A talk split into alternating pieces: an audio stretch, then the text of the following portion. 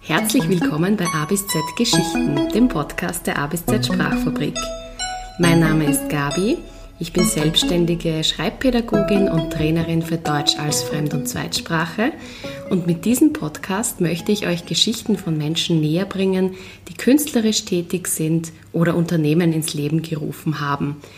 Und heute freue ich mich sehr nach dieser etwas längeren Pause des Podcasts, äh, dass heute Giulia Tamiazzo bei mir ist.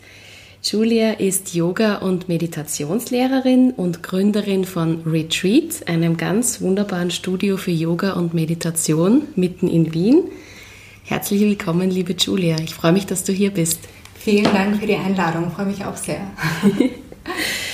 Äh, ich glaube ja, angesichts der politischen Lage oder der Weltlage war ja Meditation und Achtsamkeit noch nie so wichtig wie jetzt gerade. Wie ging es dir so in den letzten Wochen?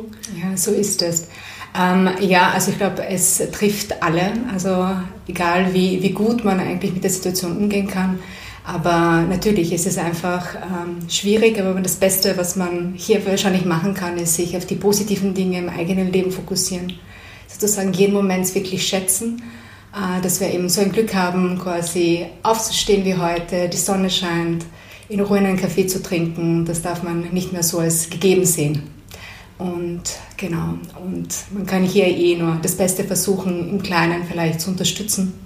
Hm. Und ähm, hier zum Beispiel planen wir auch immer wieder Sachspendenaktionen, planen wir Spendenklassen auch im Studio, sodass wir in unserem kleinen Rahmen auch einen Beitrag leisten können.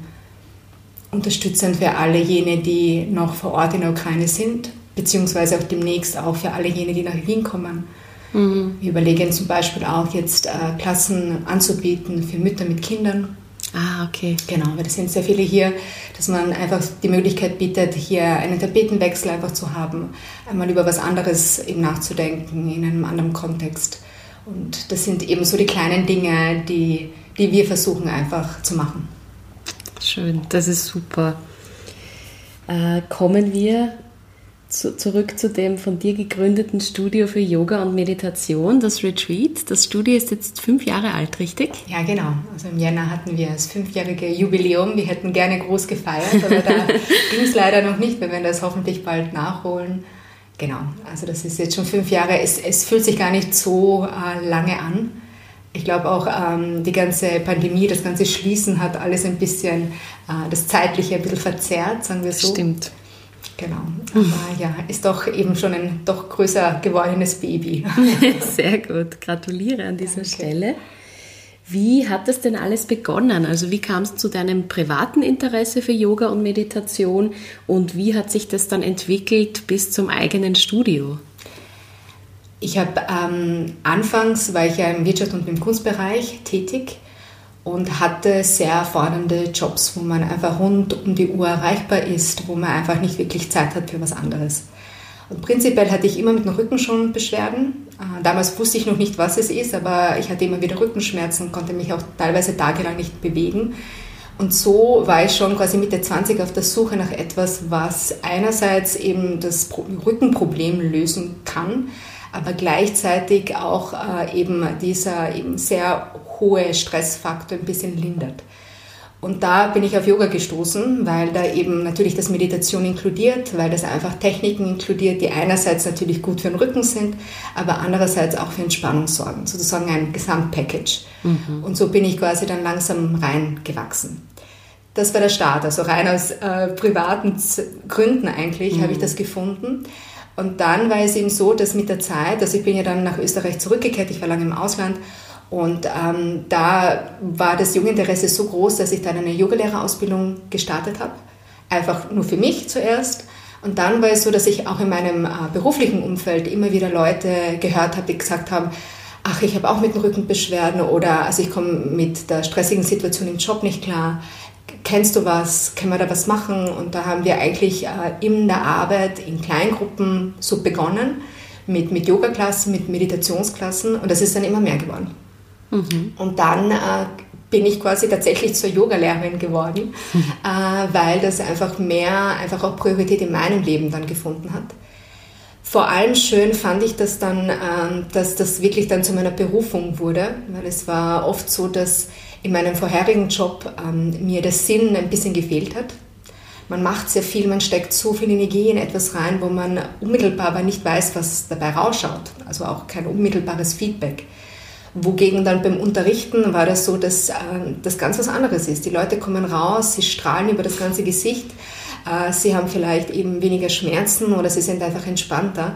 Und das hat mir damals so viel gegeben, dass ich gedacht habe, okay, ich glaube, das ist jetzt das Richtige. Und mhm. das hat sich dann weiterentwickelt, sozusagen zum erst kleinen Gruppen bis dann in verschiedenen Yoga-Studios arbeiten und dann in weiterer Folge zum eigenen Yoga-Studio das eigene Yoga-Studio in der Nelkengasse im sechsten Bezirk. Also man sieht sie jetzt leider nicht, weil man uns nur hört, aber es ist natürlich der Link dazu in den Show Notes. Das ist ja wunderschön, also das ist total toll und eine total spezielle Atmosphäre. Wie habt ihr dieses oder wie hast du dieses Studio dann letztendlich gefunden? Also das war wirklich ein bisschen ein Schicksalsschlag, äh, ganz klassisch auf viel haben. Viele fragen mich, das war irgendwie so, ähm, ich war lange auf der Suche, hatte dann eine Immobilie, die mir dann weggeschnappt wurde. Mm. Und an dem Tag, wo sie dann wegkam, habe ich sozusagen gesagt, okay, wenn es sich heute auf Willhaben sich nicht so gibt, dann lasse ich dieses Projekt. äh, aber tatsächlich kam dann die Nelkengasse und ich habe diese gefunden. Ich habe gesagt, irgendwas passt da nicht. Da ist alles viel zu schön, um wahr zu sein. und ja, und dann war das total schnell. Also ich war noch am selben Tag vor Ort. Es hat alles wunderbar gepasst. Es gab keinen Haken. Ich habe dann quasi unterschrieben und äh, so, so entstand das Studio. es ist wirklich super. Ich bin ein totaler Fan also des Studios, eures Unterrichts und einfach diese schöne Atmosphäre. Also Danke. das ist ganz, ganz speziell.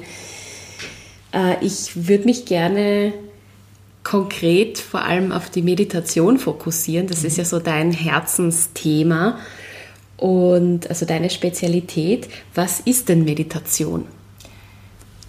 Meditation ist Geistestraining.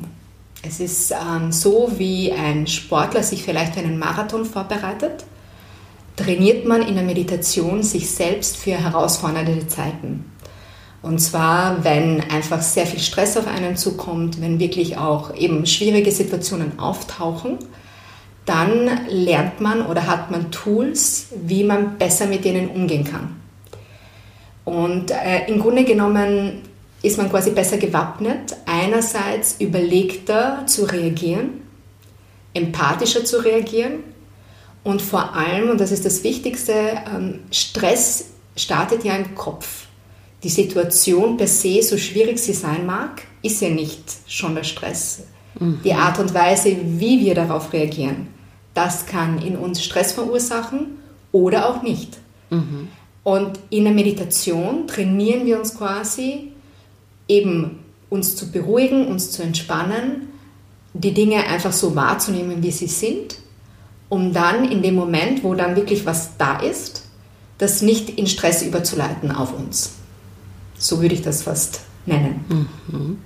Es klingt ja vorerst so einfach, so quasi viele Menschen glauben einfach da sitzen und nichts tun und an nichts denken. Äh, warum ist es dann trotzdem so schwer? Ich glaube, es besteht eben das große Missverständnis, dass äh, jeder glaubt, dass bei Meditation man nichts denken darf. Mhm. Und es ist einfach, man setzt sich hin und auf einmal die Stille, ruhig und man ist quasi voll im Zen. und dem, dem ist nicht so. Also das ist, äh, Meditation per se ist ein Prozess, der beginnt, wenn man sich hinsetzt. Der nächste Schritt ist einfach, alle Reize, die es gibt, wahrzunehmen das sind Geräusche, das sind Gedanken, das ist auch der Körper, der sich meldet. Und man beobachtet das. Und dann ist hier die wichtigste Aufgabe, das loszulassen, mhm. zu lernen. Das möchte ich gerne betonen, weil das ist nicht so leicht. Dieses Loslassen ist das schwierigste Part. Und dann beginnt der Prozess von vorne. Und manchmal, irgendwo dazwischen, treten tatsächlich so Momente der Stille auf. Das muss aber nicht sein. Mhm. Manchmal sind die Momente ganz kurz, manchmal sind sie eher lang oder manchmal sind sie gar nicht da. Aber wenn man sich einmal von diesem Ziel loslässt, äh, dass eben es zur Stille kommen muss, mhm. dann geht man viel entspannter in die Meditation rein und sagt, okay, es geht ja eigentlich nur um Sitzen, Wahrnehmen, versuchen, das wieder loszulassen und dann wieder von vorne anzufangen. Dann tut man sich einfach leichter. Mhm.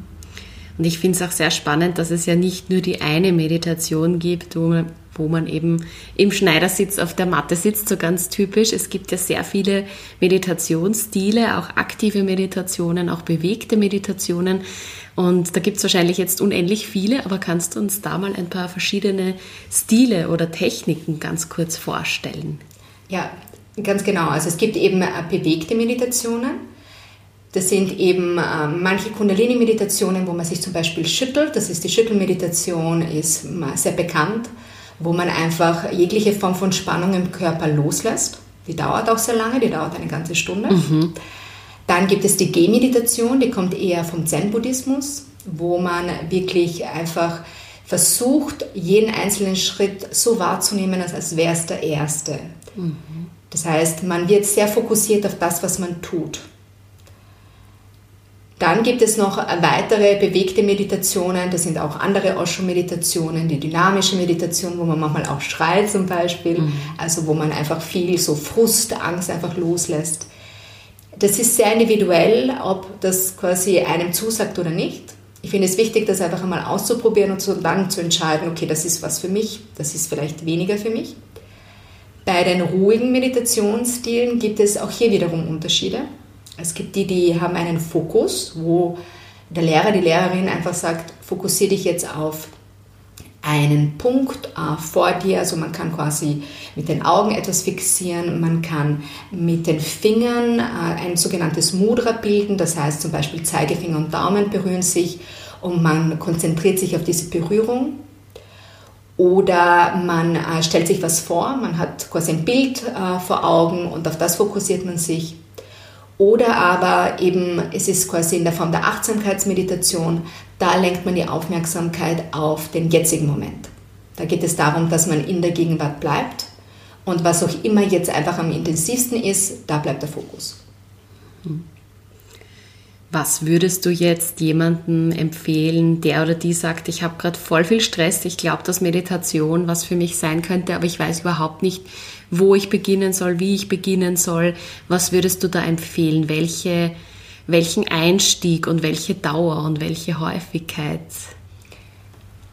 Als Einstieg, glaube ich, ist der Bodyscan sehr gut. Das ist eine Meditation im Liegen, wo dann äh, der Lehrer, die Lehrerin äh, dich durch den ganzen Körper leitet, wo du einfach die Aufmerksamkeit auf verschiedenste Körperbereiche lenkst. Die kann manchmal kürzer, manchmal länger dauern, hängt ein bisschen davon ab. Aber sie ist geleitet und das ist am Anfang hilfreich. Und man hat einfach den Körper, wo man sich ein bisschen festhalten kann, weil das ist einfach leichter, die Aufmerksamkeit jetzt dorthin zu lenken. Grundsätzlich, wenn man sagt, na, das ist vielleicht jetzt nicht so meine Sache, ich würde gerne eben das probieren mit in Stille sitzen, dann würde ich einmal mit fünf Minuten starten. Und hier ist die Dauer per se jetzt nicht so relevant, da geht es mehr um die Häufigkeit und um die Konsequenz. Dass man wirklich sagt, man versucht jeden Tag, ganz egal wie viel oder wenn es gerade sehr stressig ist, dann sollte man theoretisch länger meditieren. Länger mehr, ja. da gibt es auch also diesen guten Spruch. Ähm, genau, also da geht es gar nicht jetzt eben um die Dauer, sondern einfach versuchen, jeden Tag sich vielleicht einmal in Ruhe kurz hinzusetzen, vielleicht auf die Atmung zu hören oder äh, das ähm, mache ich auch manchmal in meinem Grundkurs, dass man einfach sagt, einfach etwas ganz bewusst machen, mit dem Fokus bei dem bleiben, wie zum Beispiel beim Abwaschen mhm. oder beim Kochen, dass man da nicht vielleicht einen Fernseher noch daneben rennen hat, mhm. dass man noch, also dass man einfach sich wirklich auf das konzentriert, was man tut und das mit vollem Bewusstsein macht. Ich glaube, das ist ja die große Gefahr oder bei vielen Menschen, die Meditation oder auch Yoga praktizieren, dass man eben im Studio, wenn es eben so weit ist, wenn jetzt das dran ist sozusagen, super achtsam ist und sich total Mühe gibt. Und sobald man wieder im Alltag draußen ist, dann, dann geht das alte Spiel wieder los. Also dann hetzt man sich durch oder man ist genervt, weil jetzt der Bus zu spät kommt oder irgend solche Sachen. Genau. Und es ist ja eben nicht leicht, insofern, weil wir ja auf Multitasking ausgerichtet sind. Das haben wir uns eintrainiert. Mhm. Und wir müssen dann quasi jetzt umschwanken auf One-Tasking. Also man macht mhm. dann wirklich nur eine Sache. Und das ist, bedeutet wieder umtrainieren. Auch im Gehirn müssen wir uns total wieder neu ausrichten, damit wir auch wirklich konzentriert bei der Sache sind. Das ist nicht leicht. Mhm. Apropos Multitasking versus Singletasking. Ein großer Punkt, also während der ganzen Corona-Zeit, aber auch schon früher, waren ja einerseits die vielen Meditations-Apps, die es gibt und natürlich auch für euch, fürs Studio, dann dieses Umschwenken auf Online während der Lockdowns und jetzt teilweise online, teilweise vor Ort, teilweise Hybridformat. Wie passt denn dieser Ansatz zusammen mit dieser Technologie, die ja doch auch dann immer wieder noch ein Zusatzfaktor ist oder noch zusätzlich ablenken kann. Also was hältst du? Also meine Frage wäre einerseits, was hältst du von diesen ganzen Apps, von denen es so viele gibt? Und wie leicht oder wie schwer war es für euch, eure Konzepte online und hybrid zu bringen, wo ja einfach sehr viel Technologie dann wieder involviert ist? Also zu den Apps, ähm, ich glaube, alles, was zu Meditation führt, ähm, ist super. Also wenn das eine Möglichkeit ist, dass wirklich jemand dann beginnt, auch für sich im kleinen Rahmen mit Meditation zu starten, wunderbar, einfach beginnen. Aus eigener Praxis kann ich sagen, ich äh, brauche Menschen um mich, ich brauche eine Gruppe und da fällt es mir prinzipiell leichter. Ich tue mir persönlich zum Beispiel schwer, das einfach zu Hause zu machen, weil ich nicht die Ruhe dazu habe und weil ich dann immer wieder was anderes finde, was jetzt wichtiger ist. Dagegen, wenn ich weiß, ich habe einen fixen Kurs gebucht, da habe ich meine fixen Zeiten, irgendwie tue ich mir da leichter, das wirklich dann einzuhalten, als jetzt eben bei einer App. Aber wenn es bei jemand gut funktioniert, dann finde ich das eine super, super Lösung. Zur Technik, äh, es, tatsächlich ist es herausfordernd, weil nicht alles so rübergebracht werden kann. Also auch diese Gruppendynamik, die mhm. man in einer Meditationsgruppe hat, ist einfach nicht gegeben, wenn es online ist. Mhm. Aber auch das, bevor man nichts macht, ist das auf jeden Fall eine Alternative. Und natürlich gehen nicht alle Meditationstechniken, weil zum Beispiel die Gehmeditation, die wird in der Gruppe ausgeführt. Da geht es auch darum, dass man hintereinander geht. Das kann man mhm. natürlich zum Beispiel online nicht ausführen. Oder auch die Schüttelmeditation, da bedarf es einer bestimmten Musik, das muss eine bestimmte eben auch Dynamik im Raum da sein, funktioniert auch zum Beispiel online nicht. Also da muss man schon ein bisschen gewisse Dinge anpassen. Was ist möglich, was funktioniert, was funktioniert nicht. Und ja, und das haben wir versucht, so gut es geht zu machen. Sehr gut. Was kann man bei euch eigentlich allgemein so machen? Kannst du uns einen kurzen Überblick über euer Yoga- und Meditationsangebot geben, sowohl online für die, die jetzt zuhören und vielleicht nicht aus Wien sind und auch für die, die vor Ort sind und neugierig sind? Wir fokussieren uns sehr auf ruhige Yoga-Stil und Meditation. Das ist unsere Nische. Deshalb haben wir wirklich sehr viele äh, Yoga-Klassen, die fallen alle unter dem Format Restore. Mhm. Das sind die Yin-Yoga-Klassen, das ist auch Yoga Nidra, der sogenannte Yogaschlaf. Also all diese ruhigen Yoga-Klassen sind, stehen bei uns im Vordergrund, genauso wie Meditationsklassen. Wir haben aber auch sehr wohl aktive Yoga-Klassen, wobei weil ich aus der Yogatherapie komme und ich auch ein paar aus dem Team habe, die aus der Yogatherapie kommen, sehr auf das fokussiert sind. Das heißt, es kommen sehr viele Menschen, die entweder eine Verletzung hatten oder vielleicht noch Beschwerden haben und sagen, okay, eine ganz klassische Yoga-Einheit ist für mich nicht möglich. Und da wird eben einiges angepasst. Mhm. Ja, genau. Also das ist sozusagen, aber wie gesagt, die ruhigen Yoga-Stile und die Meditation sind unsere Nische. Mhm. Ich möchte noch gern einhaken.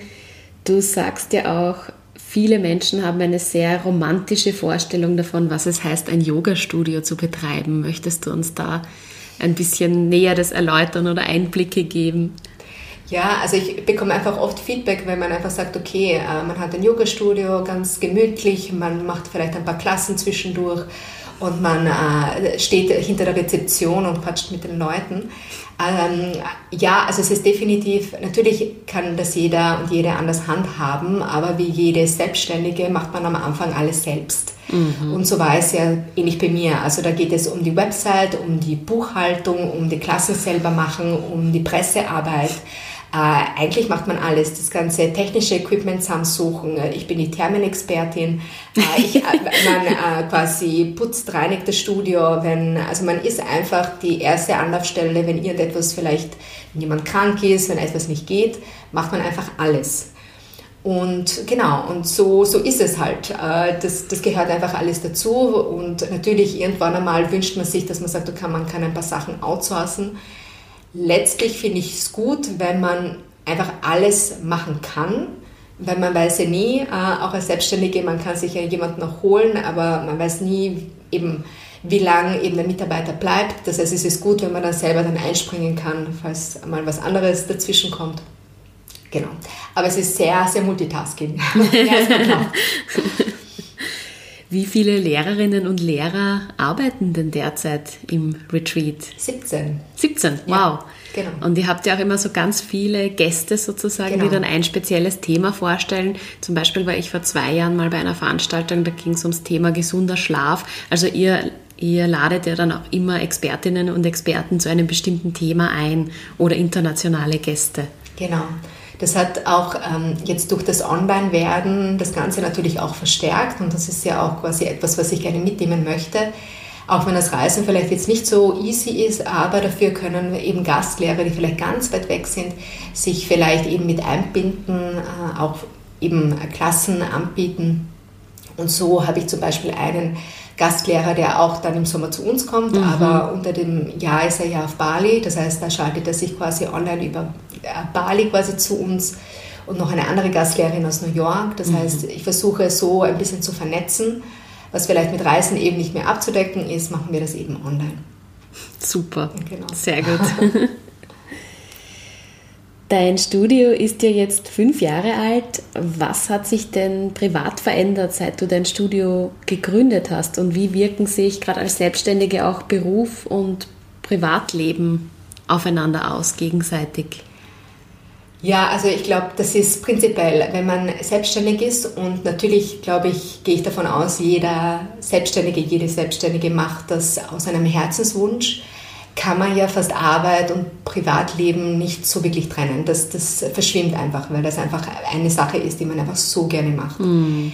Und tatsächlich ist es so, dass es sehr viel, ähm, also bei mir Vorbereitung und Disziplin braucht, mir Auszeiten zu gönnen, wo ich einmal nicht erreichbar bin. Mhm. Weil, wie vorhin geschildert, ich bin quasi für alles quasi ein bisschen zuständig. Äh, und natürlich bekomme ich ganz egal, ob eben am Samstag um sieben oder am Sonntag um acht am Abend äh, einfach anrufe, wenn irgendetwas nicht klappt, bin ich einfach erreichbar. Und es ist ganz, ganz wichtig, hier sich wirklich die Auszeiten zu schaffen und die sind bei mir, also ich bereite zwei Wochen im Voraus. Ich habe dann quasi Leute, die in Bereitschaft sind, die quasi dann auch die Telefonate annehmen, wo alles abgedeckt ist. Ich gehe quasi 10.000 Worst-Case-Szenarien durch und hinterlasse alles, was man sagt, okay, wenn das ist, bitte mach das und das. Ähm, genau, also man muss sich vorbereiten, aber es ist ganz, ganz wichtig, dass man sich das schon in regelmäßigen Abständen gönnt, weil es wird sonst wirklich schwierig, sich wirklich da auch ein bisschen abzuschalten. Mhm. Ja. Was waren denn allgemein gesehen deine größten Herausforderungen mit dem Retreat? Gibt es da Dinge, die du gerne früher gewusst hättest oder die du im Nachhinein betrachtet anders gemacht hättest?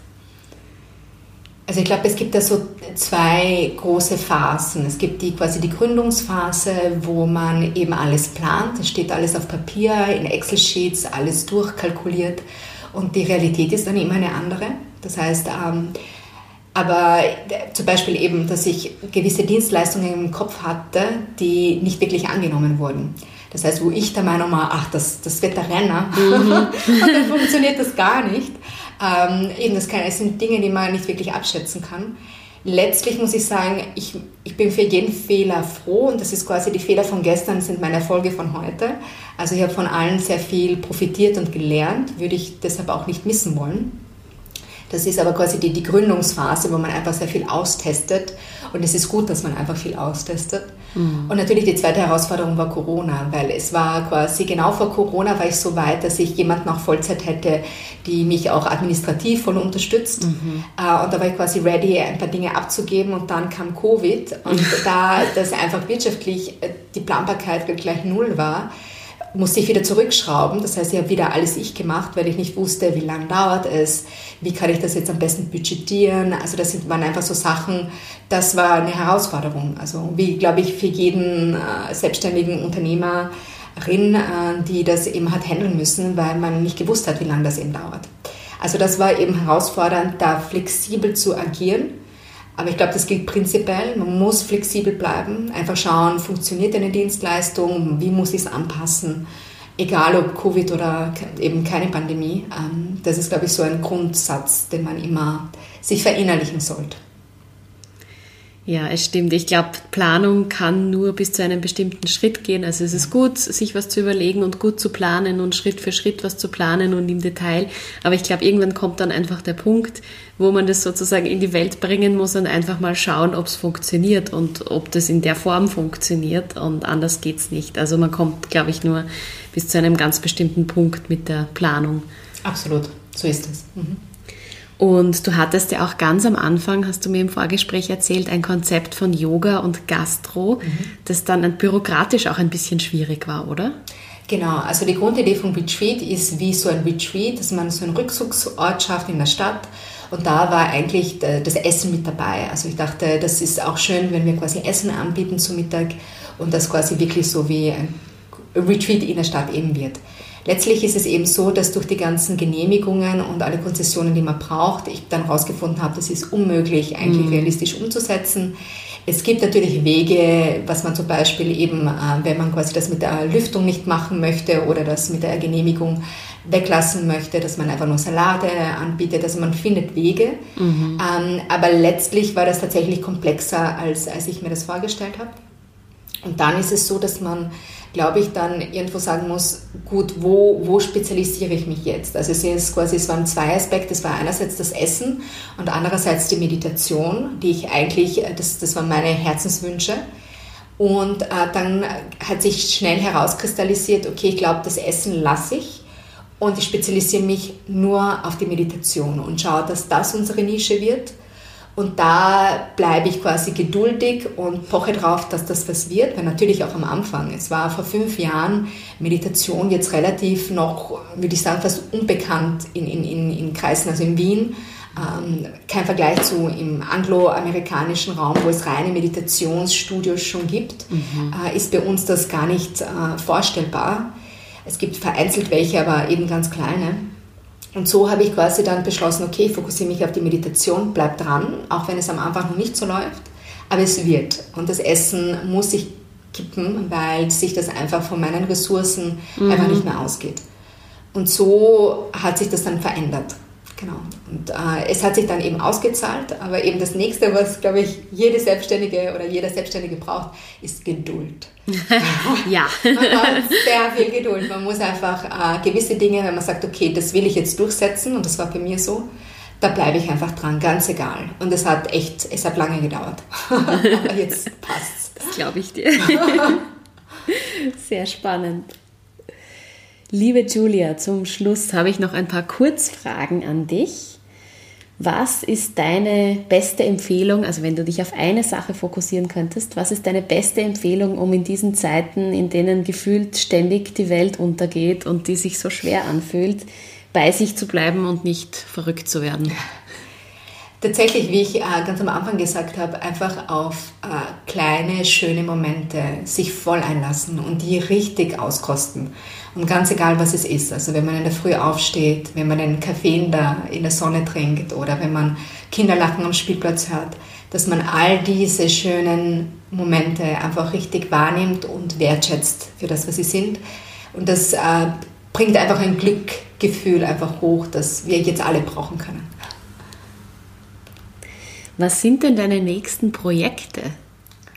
Ich plane schon länger, weil ich auch aus dem Kunstbereich komme, Meditation Experiences. Das sind äh, Erfahrungen, quasi Meditationserfahrungen, äh, wo eben nicht nur eben Meditation angeleitet wird, sondern auch mit Visuals gearbeitet wird, mit bestimmter Musik. Das heißt, es wird so ein bisschen so zu einem Gesamterfahrung. Äh, ja, das ist sozusagen fast ein bisschen wie, wie eine Performance, die ich quasi hier vorbereite. Und das ist quasi jetzt mein, mein neues Baby, mein neues Projekt, das demnächst starten wird. Schön. Und liebe Julia, die letzte Frage, wo können unsere Hörerinnen und Hörer dich online finden? Gerne unsere Website einmal durchstöbern, das ist die www.retreat-vienna.com Beziehungsweise sind wir auch auf Instagram, wo wir laufend auch Meditationen anbieten, die man entweder nachschauen kann oder hier Meditationstipps eben gibt. Und äh, Instagram sind wir unter Retreat Vienna eben zu finden. Und alle diese Infos und Links findet ihr natürlich wie immer in den Show Notes. Ich verabschiede mich hiermit und liebe Julia, danke, dass du hier warst. Vielen, vielen Dank für die Einladung.